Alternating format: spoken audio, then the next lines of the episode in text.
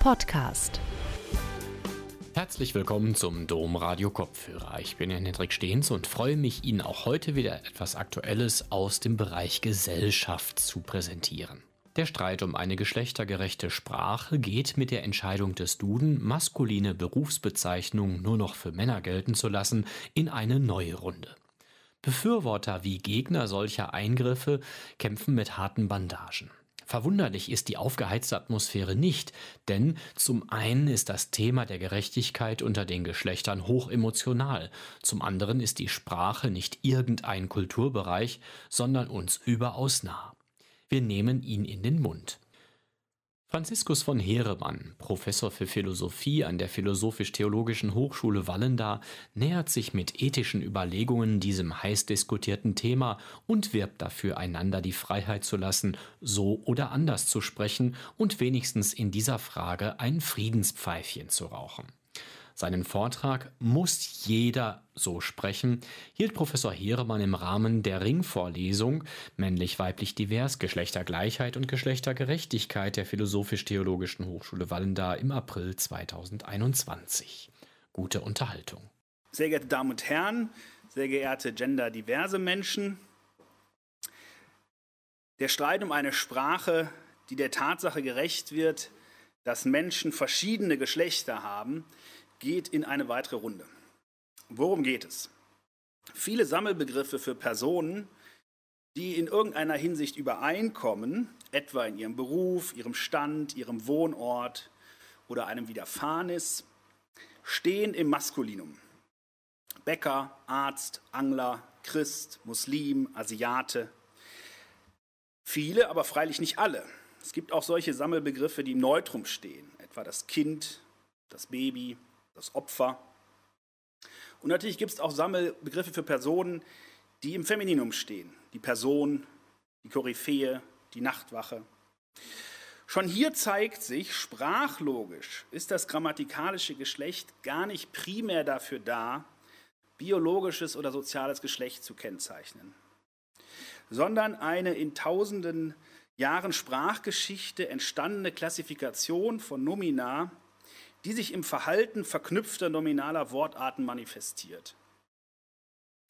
Und die erst später in einigen Bereichen auch dazu verwandt wurde, das biologische und neuerdings das soziale Geschlecht zu bezeichnen. Das zeigt sich schon deutlich darin, dass in der nicht personalen Welt oder nicht biologischen Welt die Dinge nicht alle im Neutrum stehen. Das, das Stuhlbein die Sitzfläche, der Stuhl. Jeder Versuch, diese Bestimmung auf biologische Geschlechtlichkeit zurückzuführen, ist zum Scheitern verurteilt. Das bemerkt man dann besonders schmerzlich, wenn man eine andere Sprache lernt, die mehr geschlechtliche Substantive hat, zum Beispiel das Französische. Da hilft es einem nichts zu wissen, dass es im Deutschen der Tisch ist äh, oder äh, der Stuhl, um zu wissen, wie das richtige Geschlecht im Französischen ist. Jeder, der das mal lernen musste, kann sich schmerzhaft daran erinnern. Wir sehen also, das grammatische Geschlecht ist nicht gleich dem sexuellen Geschlecht oder Genus ist nicht gleich Sexus. Es gibt aber manchmal eine Kongruenz zwischen den beiden, zum Beispiel da, wo die Personenbezeichnung sexus, sexus spezifisch ist, also die Tante, die Mutter der Vater, der Onkel. Zum anderen dort, wo die weibliche Form zu einem generischen Maskulinum gebildet wird. Also die Bäcker können unbekannten Geschlechts sein, die Bäckerinnen sind weiblich. Es gebricht also dem Maskulinum in vielen Fällen an Sexusschärfe. Sprachwissenschaftlich spricht man von der unmarkierten Form, die zugleich für die markierte Form stehen kann. Das haben wir nicht bloß hier, wir haben es in anderen Fällen auch. Zum Beispiel steht der Tag äh, zugleich für die Nacht, wenn man sagt, es dauert noch sieben Tage, obwohl da auch die Nächte dazu gehören. Oder äh, in den Dimensionskonzepten, also groß, lang, dick, breit. Wir sagen, etwas ist so und so groß, selbst wenn es eigentlich klein ist, oder so und so lang, selbst wenn es eigentlich kurz ist. Hier ist auch äh, das, was, wenn man es zusammen nennt, gegensätzlich ist oder komplementär, ist eine der beiden Formen die unmarkierte Form, die zugleich für beides stehen kann. Die Politiker können in der bis vor kurzem überall und immer noch weithin üblichen Sprache Männer und Frauen sein. Wenn allerdings von Politikern und Politikerinnen die Rede ist, wird aus dem generischen Maskulinum ein sexus-spezifisches. Das heißt, der Bäcker kann den Berufsstand meinen, er kann aber auch einen männlichen Vertreter dieses Berufs meinen. Deshalb, wer darin eine Vorrangstellung des männlichen Genus sieht, hat gute Gründe auf seiner Seite. Die generische Bezeichnung für alle Menschen einer Art und diejenige für bloß die männlichen Vertreter dieser Art ist in der weitaus überwiegenden Zahl der Fälle gleich. Dadurch kommt jetzt ein mögliches Missverständnis in die Sprache. Wenn jemand von Bäckern redet, könnte er bloß männliche Bäcker meinen. Zählt man stattdessen die Geschlechter im Einzelnen auf, also Bäcker und Bäckerinnen, zu den anderen Geschlechtern später, wird dieses mögliche Missverständnis ausgeschlossen. Klar ist natürlich, dass in dem Maße, wie sich diese Praxis durchsetzt, ein bloß generischer Gebrauch des Maskulinums schwieriger wird. Also wenn sich erst einmal durchgesetzt hat, dass die Landesoberhäupter die Ministerpräsidenten und Ministerpräsidentinnen sind, wird der Eindruck entstehen, dass wenn jemand bloß von den Ministerpräsidenten redet, er tatsächlich auch bloß die Männer meint. Sollte sich also diese Sprachpraxis durchsetzen, könnte es eines Tages dahin kommen, dass das generische Maskulinum seine Funktion als unmarkierter Begriff verliert und rein sexuell wird oder biologisch wird. Dann wären diejenigen, die nicht gendern möchten, von der realen Sprachentwicklung abgehängt und müssten fortan, um nicht mit missverstanden zu werden, auf den Gebrauch generischer Personenbezeichnungen verzichten. Allerdings sind wir weit davon entfernt, dass eine solche Situation eingetreten wäre. In der allgemein üblichen Sprache sagen die wenigsten Menschen, sie führen zur Bäcker oder zur Bäckerin, zum Bäcker oder zur Bäckerin.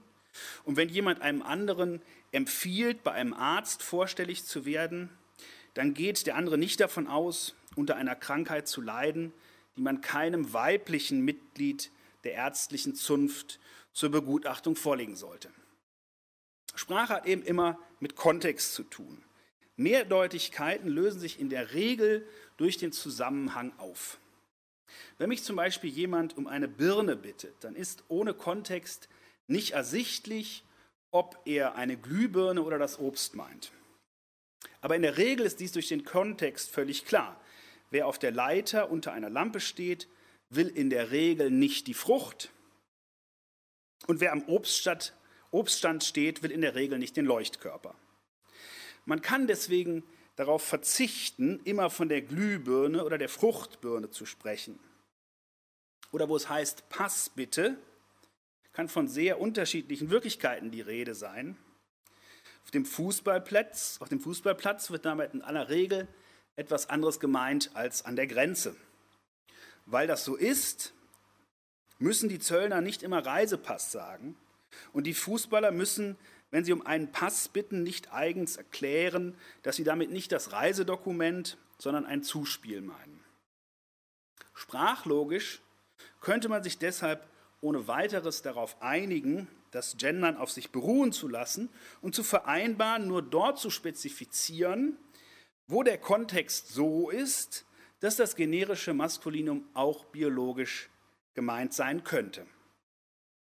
Ich mache ein Beispiel, wenn ich sagen würde, alle Studentinnen haben morgen am Weltfrauentag frei, die anderen Studenten haben Regelunterricht, am Tag darauf ist für alle Studenten wieder normaler Vorlesungsbetrieb.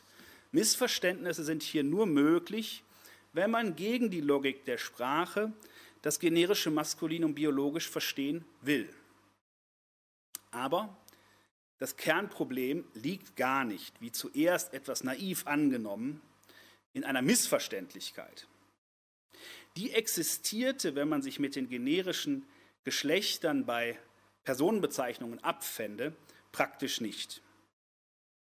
Das Problem liegt vielmehr darin, dass die Tatsache, dass die meisten generischen Bezeichnungen für Personen maskulin sind, nahezulegen scheint, dass der Mann irgendwie die Normalform, während die Frau und die anderen Geschlechter der Spezialfall sei.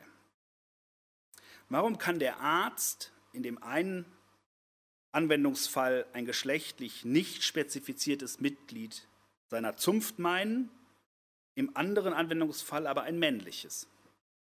Weil man, so der Vorwurf, das Männliche irgendwie für den Normalfall der jeweiligen Personengruppe hält.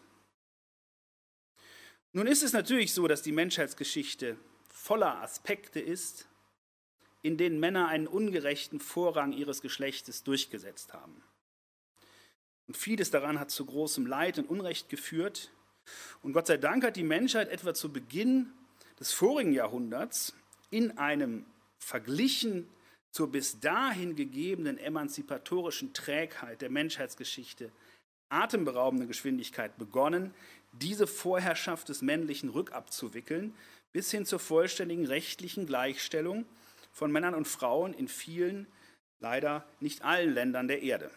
Damit ist natürlich nicht gesagt, dass bei der faktischen Chancengleichheit aller Geschlechter nicht noch weiterer Verbesserungsbedarf wäre. Und vielleicht ist die Vorherrschaft des generischen Maskulinums nicht bloß eine grammatische Lösung, wie man Personen unter bestimmten Aspekten zusammenfasst, sondern auch ein Relikt dieser Vorherrschaft des Männlichen.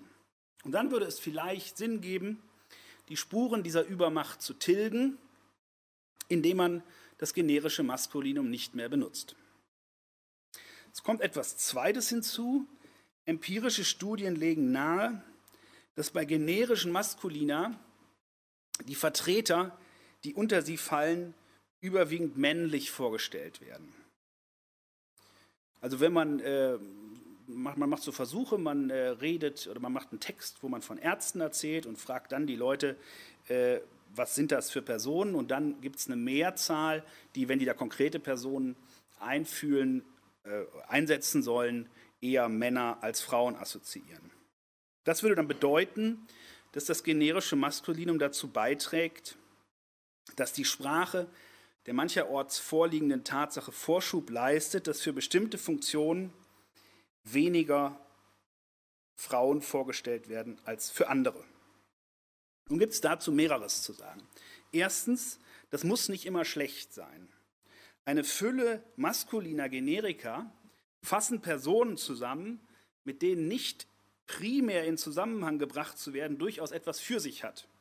Terrorist, Dieb, Betrüger, Diktator, Täter, Folterknecht, und entsprechend gering ist auch hier der Druck zu gendern. Aber zweitens, und jetzt ernsthafter, die Aussagekraft dieser Studien wird in den Sprachwissenschaften sehr kontrovers diskutiert.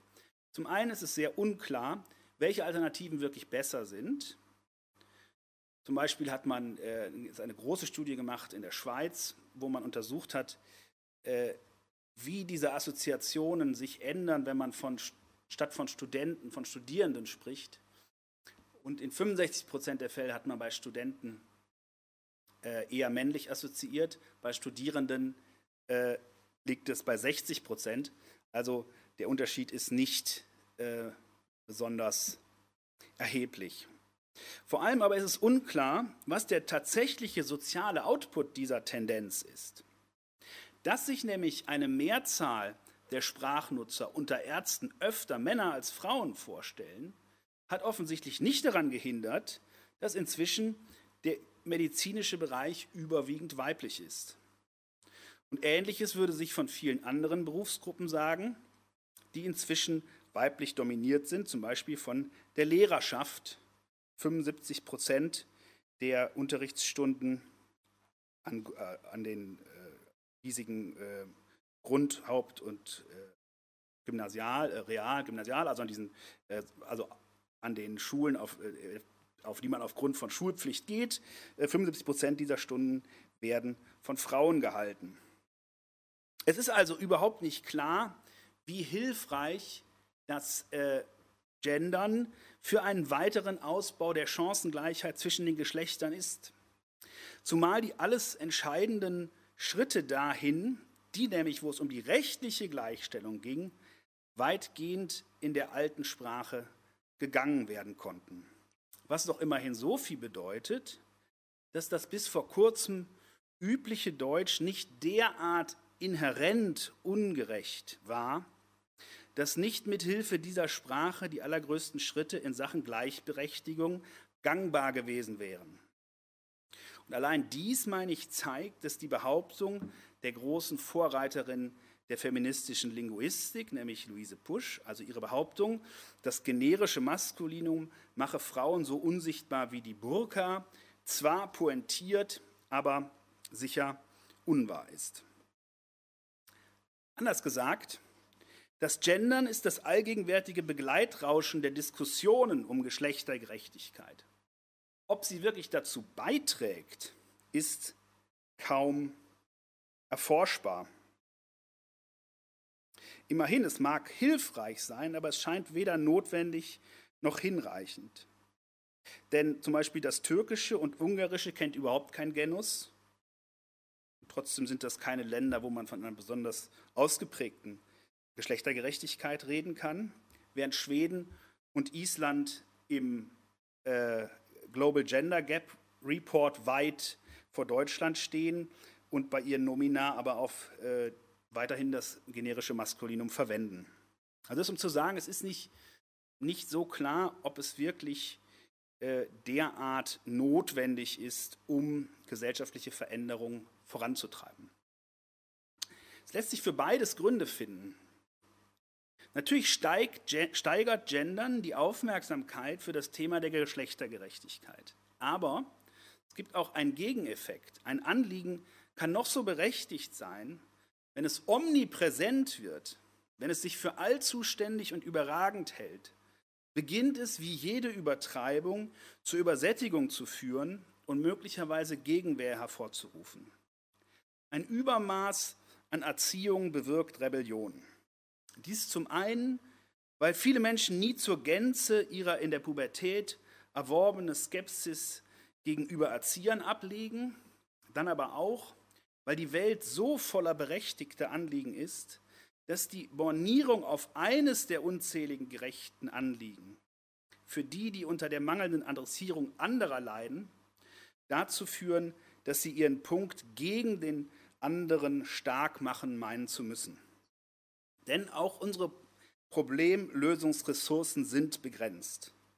Wer auf intolerante Weise verlangt, dass das Problem, das ihm am wichtigsten ist, in jedem Satz auf den Tisch kommt, kann deshalb unwillentlich in dialektischem Umschlag mit dazu beitragen, dass andernorts dann das Wort vom Gender Gaga umgeht, das eben, weil es auf eine Übertreibung reagiert, nun zur Gegenübertreibung wird, mit der neben der Übertreibung des Anliegens, mit der mit der neben der Übertreibung des Anlegens dieses selbst vom Tisch gefegt wird. Das ist, glaube ich, überhaupt eine Grundbeobachtung, die wir uns in unseren stark polarisierten Debatten immer wieder mal bewusst machen müssen, dass Übertreibung immer ihren Preis hat.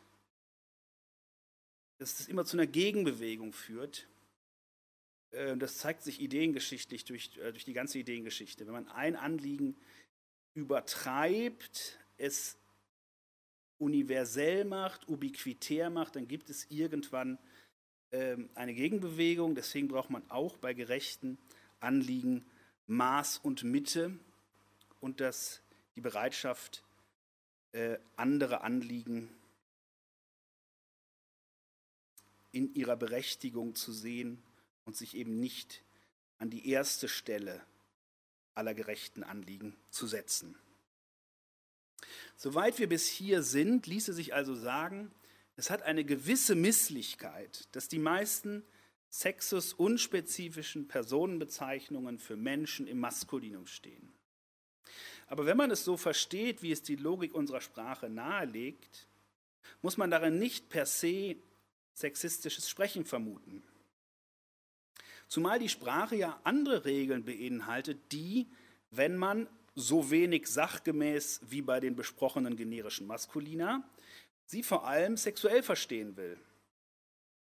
also die Sprache andere, beinhaltet andere Regeln, die, wenn man sie vor allem sexuell verstehen will, auf erstaunliche Weise das Weibliche ins Spiel bringen. So stehen beispielsweise Nomen aller Geschlechter im Nominativ Plural mit dem Artikel die. Und aus er, sie, es wird im Plural unabhängig vom Sexus sie. Aus ihr, aus sein, ihr sein wird ihr. Und wenn wir einander nicht gerade duzen, reden wir uns mit sie an. Sollte das dafür stehen, dass sich hier plötzlich die Frauenwelt durchgesetzt hat? Oder soll es nicht eher dafür stehen, dass wir nicht weiterkommen, wenn wir mit unserer Genderbrille die Sprache analysieren? Wie auch immer. Zwar bei weitem nicht die Mehrheit, wohl aber eine ansehnliche Fülle von Sprachnutzern hat sich dafür entschieden, dass es der Gleichberechtigung der Geschlechter besser bekommt, das generische Maskulinum zum Sexuellen zu erklären oder zum biologischen. Und damit die, Hinzu, damit die Hinzufügung der weiblichen Form notwendig zu machen. Seitdem ist es in einer Fülle von Texten, gesprochen wie geschrieben, zur Üblichkeit geworden, dass die Geschlechter aufgezählt werden, auch wenn, was allermeist der Fall ist, die Tatsache, dass die thematisierte Gruppe aus Gliedern unterschiedlicher Geschlechter besteht, mit dem behandelten Thema absolut nichts zu tun hat.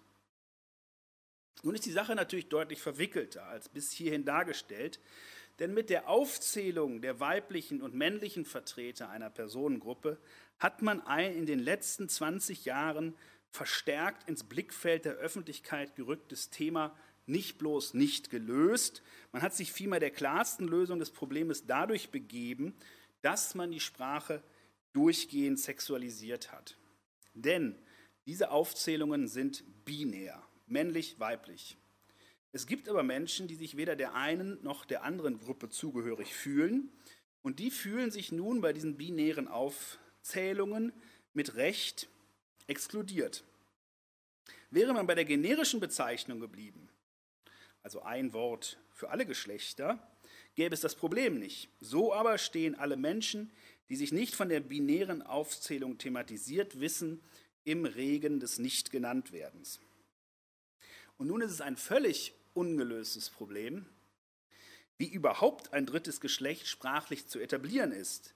Denn das dritte Geschlecht, das wir haben, das Neutrum, scheidet aus der Sicht der meisten aus, weil es eben sächlich ist und nicht personal. Und ein viertes Geschlecht existiert grammatisch nicht. Natürlich besteht Hochbetrieb in der Sprachwerkstatt des Problems Herr zu werden, aber die Vorschläge sind so unterschiedlich wie künstlich und es bildet sich nicht wirklich eine favorisierbare Lösung heraus. Das muss nicht heißen, dass mit der Zeit nicht eine solche entstehen könnte, aber selbst wenn das geschehen sollte, bleibt das Problem, dass es ja nicht bloß ein drittes Geschlecht gibt, sondern viel mehr. Wobei es abzuwarten bleibt, wie viele von den Aufzählungen oder von den Arten, die heute kursieren, kanonisch werden. Inzwischen ist man ja bei Facebook zumindest in Amerika, bei 71 Möglichkeiten. Ob die jetzt alle auf die Dauer geben wird, wissen wir noch nicht. Aber es ist auf jeden Fall so, dass so etwas wie der Stern oder der Unterstrich oder was immer sich vielleicht einmal etabliert, um einen, einen nicht-binären Menschen zu kennzeichnen, dann ja auch wieder nur ein Zeichen ist für eine Fülle von möglicherweise gegebenen Formen. Jedenfalls ist der Genderstern schon insofern problematisch, als natürlich, wenn man denn die Sprache vor den Kadi von Identitätsansprüchen ziehen will, die Frage laut werden wird, inwiefern es gerecht ist, dass Männer und Frauen je ihre Form haben, die anderen aber trotz ihrer kaum überschaubaren Diversität bloß einen Stern, einen Doppelpunkt oder einen Unterstrich. Wie dem auch sei, wenn man keine generischen Ausdrücke verwenden will, muss man nun drei Geschlechter aufzählen. Schriftlich geschieht das durch Sterne und Binnenstriche, mündlich durch den sogenannten Glottisschlag, also durch diese kurze Pause, die wir zum Beispiel bei Spiegelei haben, die es also in der Sprache gibt und die man äh, dann einfügt, zum Beispiel eben bei MinisterpräsidentInnen. Und neuerdings begegnet man dem vor allen Dingen in öffentlich-rechtlichen Medien und in den Universitäten. Die Sache bleibt natürlich nicht bei den Substantiven stehen, sondern geht weiter zu den im Deutschen allesamt im Maskulinum stehenden Indefinitpronomen. Darauf hatte ich ja in der Überschrift hingewiesen.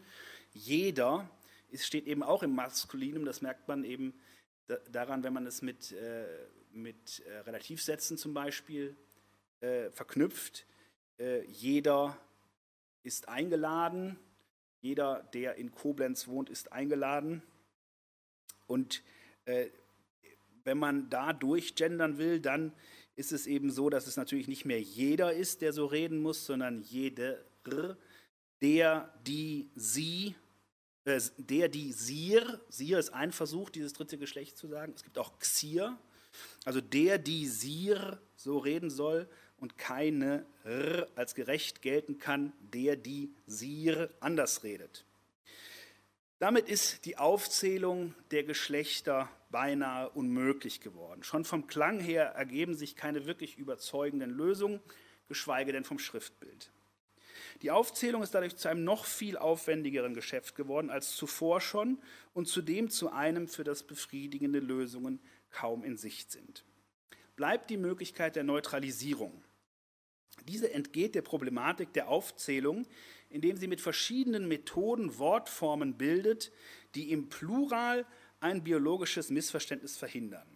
Bekannt sind die Studierenden, die in den Universitäten die Studenten ersetzt haben. Daneben gibt es viele Neubildungen, die für unser Ohr neu klingen, aber sich vielleicht durchsetzen könnten. Zum Beispiel die Fuß, zu Fuß gehenden aus vielen äh, gegenderten Straßenverkehrsordnungen. Sprachlich wird man allerdings auch diese in vielen Fällen für suboptimal halten können.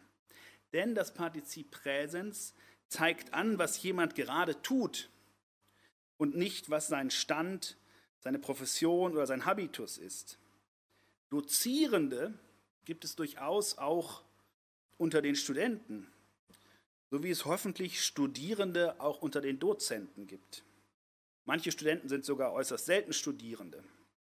Schon 2002 hat Max Gold darauf hingewiesen, dass es in den meisten Fällen inkorrekt sein wird, von biertrinkenden Studierenden zu schreiben. Zumindest wäre es betrüblich anzunehmen, dass die akademischen Einrichtungen einen solchen Druck auf ihre Zöglinge ausüben, dass sie nicht einmal beim Biertrinken die Hände von den Büchern meinen lassen zu dürfen. Und vollends den sterbenden Studierenden möchte man zurufen, dass es zum Studentenleben eigentlich auch gehört, bisweilen die Studien Studien sein zu lassen. Eine andere Form der Neutralisierung geschieht durch Bezeichnungen, die, weil sie keine andere geschlechtliche Form kennen, weniger geschlechtlich wirken. Also zum Beispiel Mensch, oder Person. Hier wäre meine erste Anfrage, inwiefern im Blick auf die beiden ersten die Geschlechtsneutralität tatsächlich zutrifft. Immerhin wurde schon verschiedentlich vorgeschlagen, von Menschen und Menschinnen zu sprechen. Ein Fall, wo sich das durchgesetzt hat, ist bei Christ, wo auch nicht ersichtlich war, dass es da eine weibliche Form gibt, die sich aber eingebürgert und durchgesetzt hat, Christen und Christinnen. Inzwischen äh, gibt es auch Gäste und Gästinnen.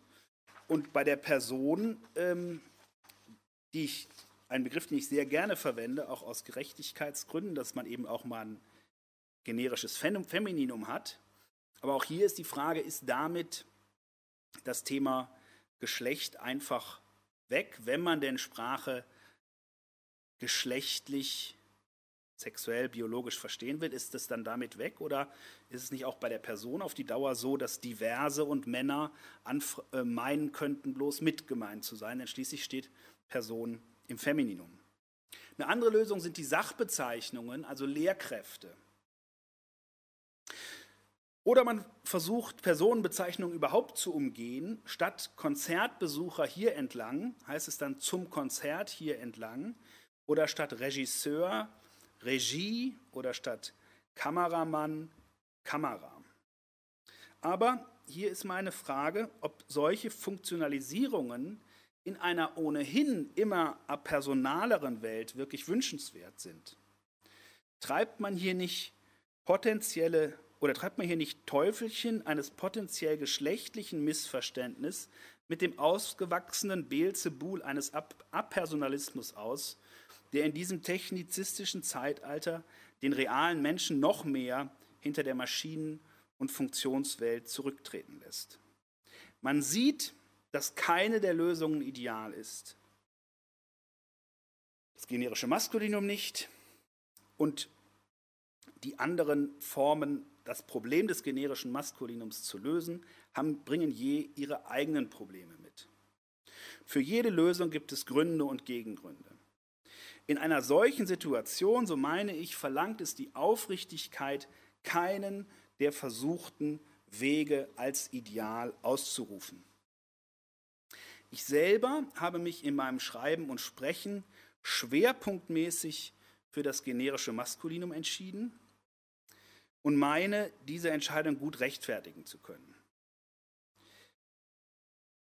Das heißt nicht, dass ich nicht auch mal die anderen Formen wähle, aber schwerpunktmäßig gefällt mir das, die generische Lösung am besten. Gleich, ob es jetzt generisch femininer sind wie Person oder eben wie häufig generische maskuliner.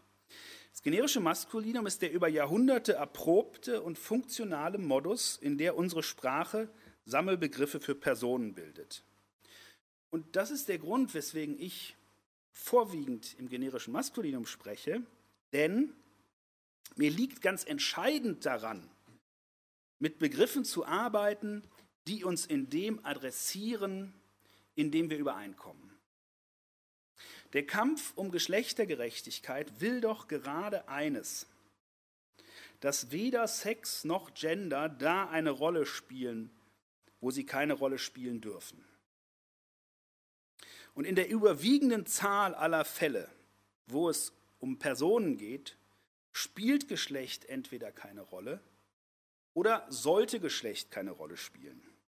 Weder auf dem Arbeitsmarkt noch vor Gericht noch in den Bildungsinstitutionen noch bei der gerechten Verteilung von Pflichten im Privatleben sollte das Geschlecht zu Bevorzugung oder Benachteiligung führen. Ich selber lese unter anderem Anthropologie, also die Lehre, die philosophische Lehre vom Menschen. Zu deren Unterkapiteln gehört auch, dass der Mensch ein geschlechtliches Wesen ist. Dies ist aber, wie gesagt, ein Unterkapitel. Das Allermeiste, was ich über den Menschen als Menschen zu sagen habe, betrifft alle Geschlechter gleichermaßen. Wirklichkeiten wie Bewusstsein, Freiheit, Gewissen, Leiblichkeit, Interpersonalität, Sprache, Transzendenzbezug. Und es geht mir exakt um diese Einheit des Menschengeschlechts, diese Einheit, die uns zusammenhält, insofern wir Menschen sind und zu der freilich gehört, dass wir aufgrund dieser Einheit Differenzen haben. Zum Beispiel, weil wir arbeitende Wesen sind, und zwar arbeitsteilig arbeitende Wesen sind, kommen wir darin überein, dass wir arbeiten und unterscheiden uns darin, was wir arbeiten. Oder weil Menschen geografisch verortete Wesen sind, kommen wir darin überein, einen Ort der Zugehörigkeit zu haben und unterscheiden uns im Konkreten wo dieses Ortes. Und weil wir geschlechtlich verfasste Wesen sind, kommen wir darin überein, geschlechtlich zu sein und unterscheiden uns in der Ausprägung der Geschlechtlichkeit. Ohne diese Übereinkunft gibt es überhaupt kein Miteinander, sondern disparate Arten, die auseinanderfallen und die mangels Gemeinsamkeit sich nichts mehr zu sagen haben. Deshalb ist ethisch, juristisch, anthropologisch das Erste, was über alle Menschen zu sagen ist, dies, dass sie darin übereinkommen, Menschen zu sein. Wenn bei uns dafür die Wörter ausgehen, also die Wörter für diese Einheit, dann schwindet mit der Bezeichnung das Bewusstsein für das Bezeichnete. Ich möchte einen kurzen Abschnitt von Rike Hümpel zitieren. Hm, wo ich finde, dass es gut dargestellt ist, an einem nicht besonders tragischen Fall, aber es bringt ganz gut auf den Punkt, was sich hier einschleicht. Sie schreibt, wenn ich an Schlittschuhläufer auf einem See denke, so stelle ich mir Frauen, Männer und Kinder in Winterkleidung vor, die über das Eis gleiten, auf den Popo fallen und so weiter. Wenn künftig von Schlittschuhläufern und Schlittschuhläuferinnen die Rede ist, sehe ich keine Menschengruppe mehr. Die Kinder fehlen, die diversen übrigens auch, ich sehe eine Gruppe von männlichen und eine Gruppe von weiblichen Schlittschuhläufern. Ich muss bei den Frauen stehen und die Männer sind woanders. Ja, plötzlich geht es gar nicht mehr um den Winter. Das beschreibt, finde ich, ganz gut, äh, dass dieses, diese Aufzählung der Geschlechter oft einen Aspekt bringt, der ganz an dem vorbeigeht, was wir eigentlich aussagen wollen. Wer das generische Maskulinum als eine Möglichkeit versteht, den Menschen als Menschen zu adressieren, der muss sich den Schuh Luise Puschs nicht anziehen, er meine Frauen bloß mit. Abgesehen davon, dass es sehr unklar ist, was man sich unter der mentalen Leistung des Mitmeinens vorzustellen hat, sie liegt hier schlicht nicht vor, weil Männer, weil Männer genauso wenig gemeint sind wie Frauen oder diverse. Ein Beispiel des Bäckers, gemeint sind Menschen, die backen. Dass zu denen konkret auch ein Geschlecht gehört, ist klar. Aber sie sind in dieser Geschlechtlichkeit so wenig gemeint wie in ihrer sozialen Klasse oder Haarfarbe. Und deshalb eben auch nicht mitgemeint, was immer mit, sein, mit meinen sein mag. Und ich sage in der, in der Logik des generischen Maskulinums, das ich oft verwende, wenn ich sage Bäcker, meine ich Menschen, die backen. Und damit meine ich nicht Frauen mit, weil ich auch nicht Männer mit meine. Ich meine weder Weiblichkeit noch Männlichkeit noch Diversität, sondern eben Menschen, die backen. Die permanente Ausdifferenzierung von Sammelbezeichnungen in ihre jeweiligen Geschlechter ist sprachlogisch ein äußerst bedenklicher Akt. Man zählt nämlich eigentlich nur dann die Mitglieder einer Gruppe auf, wenn damit thematisiert werden soll, dass sie alle zu dieser Gruppe gehören. Also wenn es fraglich ist, wer Element dieser Gruppe ist. Wenn dies nicht fraglich ist, und es darf in unserem Fall nicht fraglich sein, dann verwendet man normalerweise den Gattungsbegriff. Alles andere legt nahe, dass es einen Gattungsbegriff gar nicht gibt.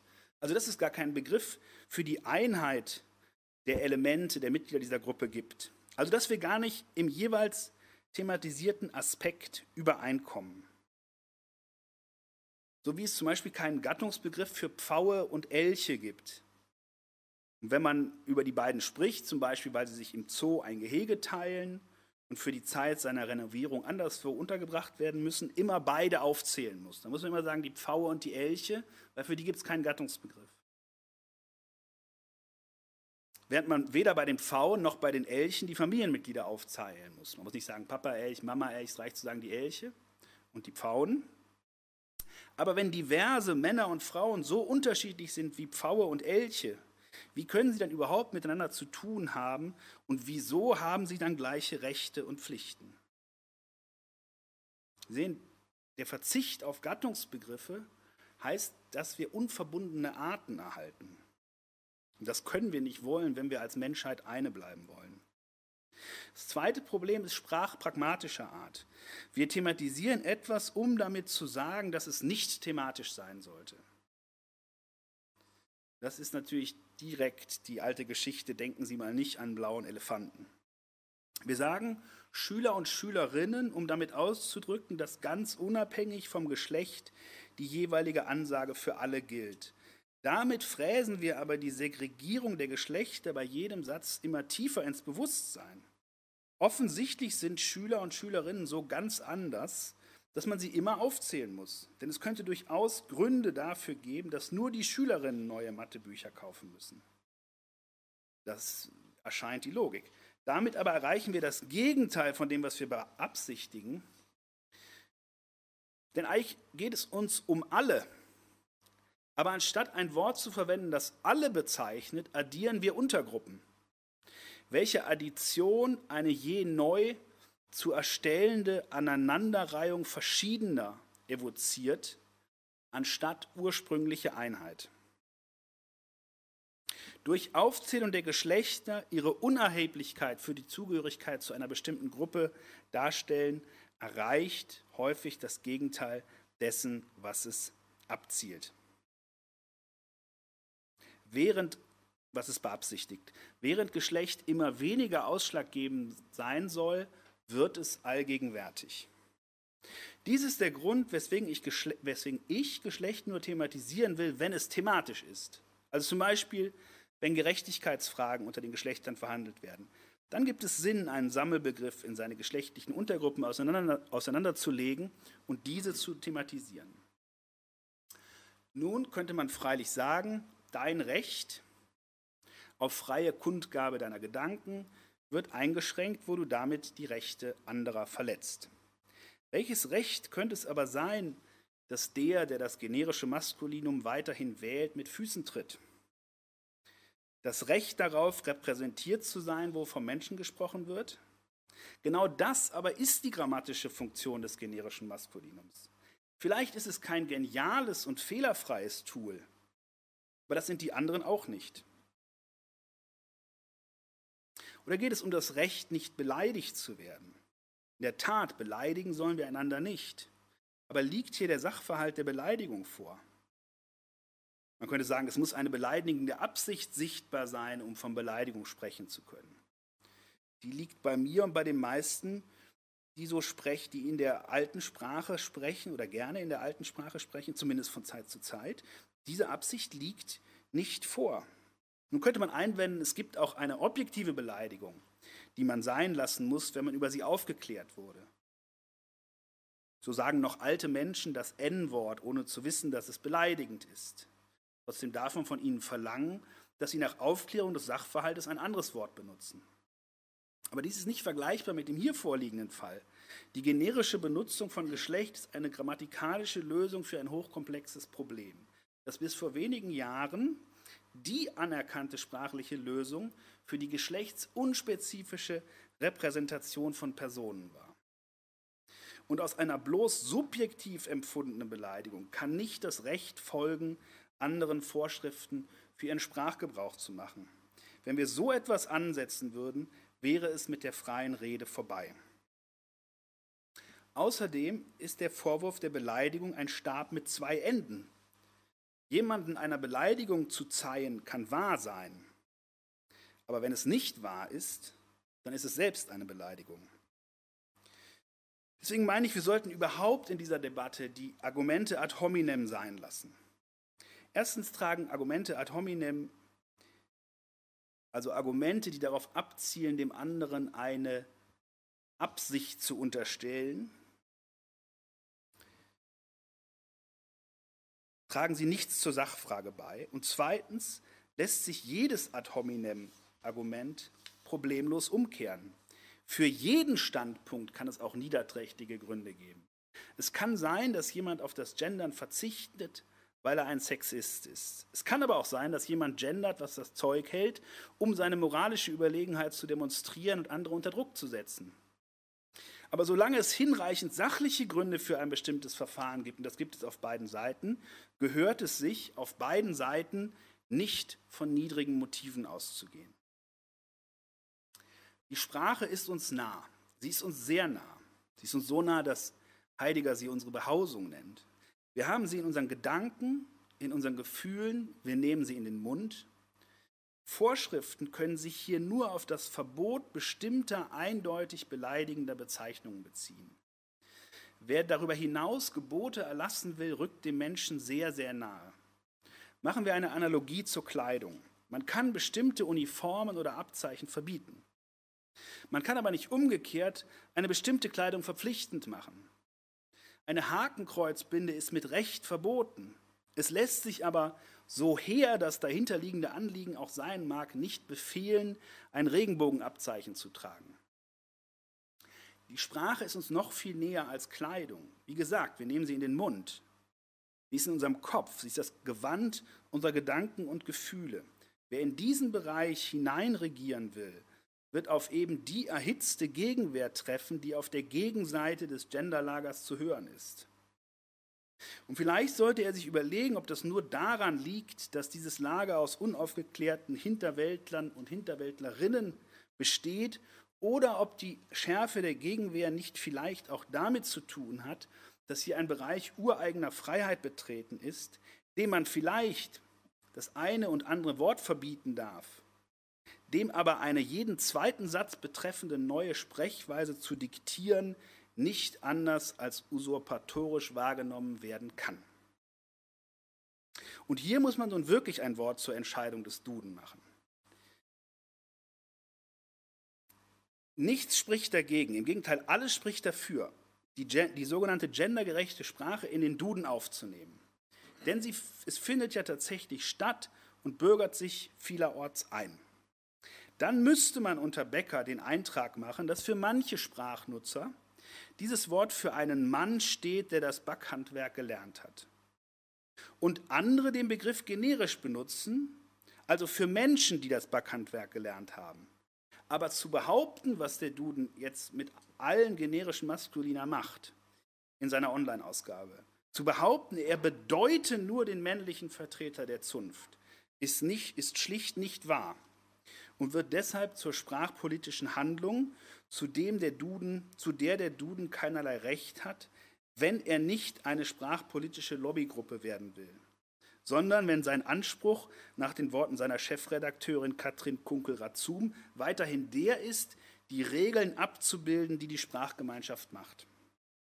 Inzwischen hat es ja einen ziemlichen Aufstand gegeben. Der Duden hat jetzt ein bisschen eingelenkt, nämlich so, dass er zwar sagt, mit allen generischen Maskulina, die bedeuten jeweils den Mann, also ein Mieter ist ein Mann, der etwas mietet, nicht mehr eine Person, die etwas mietet, und dann ein generalisiertes Kästchen darunter macht, in dem es heißt, in bestimmten Situationen wird die maskuline Form gebraucht, um damit Personen aller Geschlechter zu bezeichnen. Bei dieser Verwendung ist aber sprachlich nicht immer eindeutig, ob nur männliche Personen gemeint sind oder auch andere. Deswegen wird seit einiger Zeit über sprachliche Alternativen diskutiert. Fair und richtig scheint mir das nicht, denn es sind keineswegs bloß bestimmte Situationen, sondern allerweltsverwendungen des Wortes, in denen der generische Gebrauch überwiegt. Wenn jemand über die Mieter seines Mehrparteienhauses redet, denkt niemand an ein Männerwohnheim. Muss auch der Duden selbst schmerzlich spüren, denn wenn er nun die Bedeutung des Wortes Mieterversammlung mit Versammlung der Mieter eines Hauses angibt, wäre das nach seiner eigenen primären Bedeutungsdefinition natürlich falsch. Denn eine Mieterversammlung ist keine Männerversammlung. Ähnlich ist es bei Wähler-Gunstwähler-Verhalten.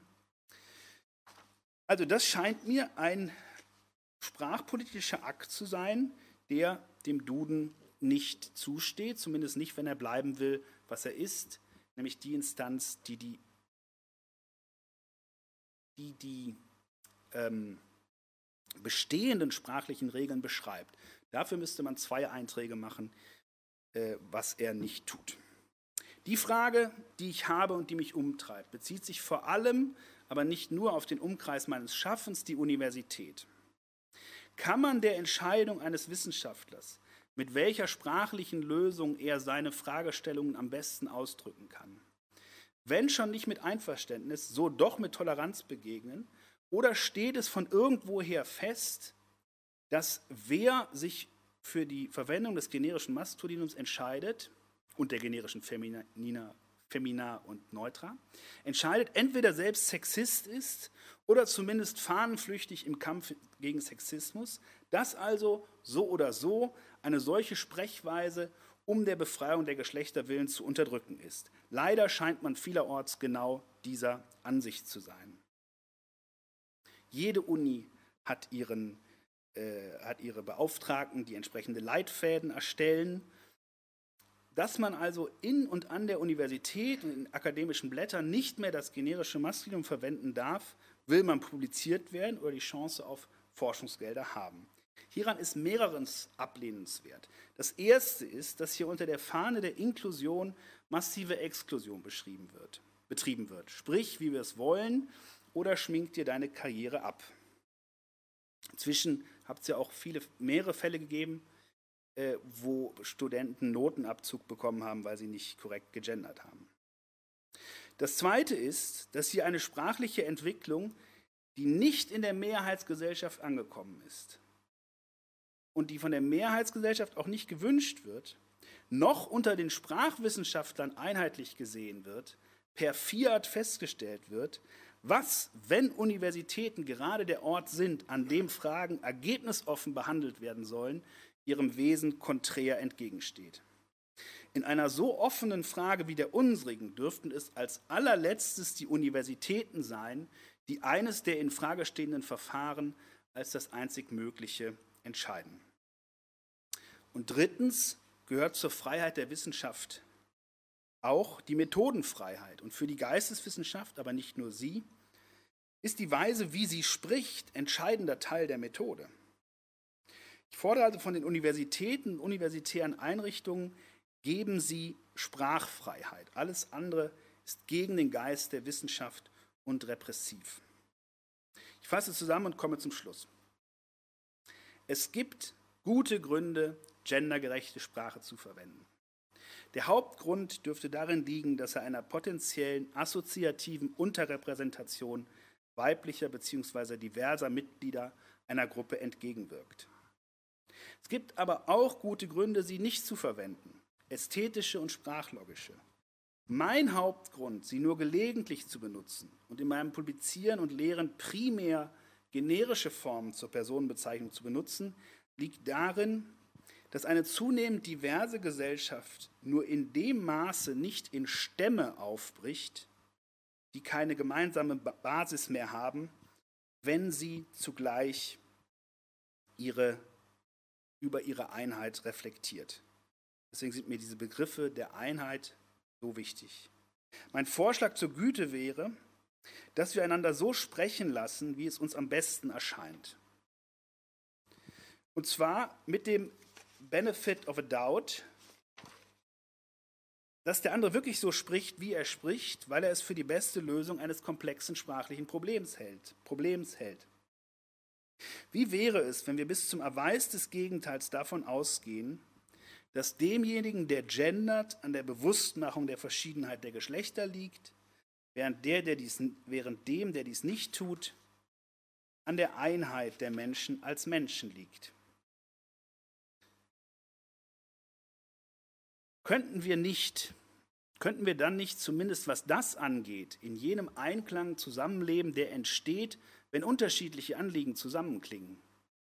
Wer weiß, vielleicht entstünde so sogar die Freiheit, bald so, bald so zu reden, wie es dem Anlass und Kontext besser entspricht.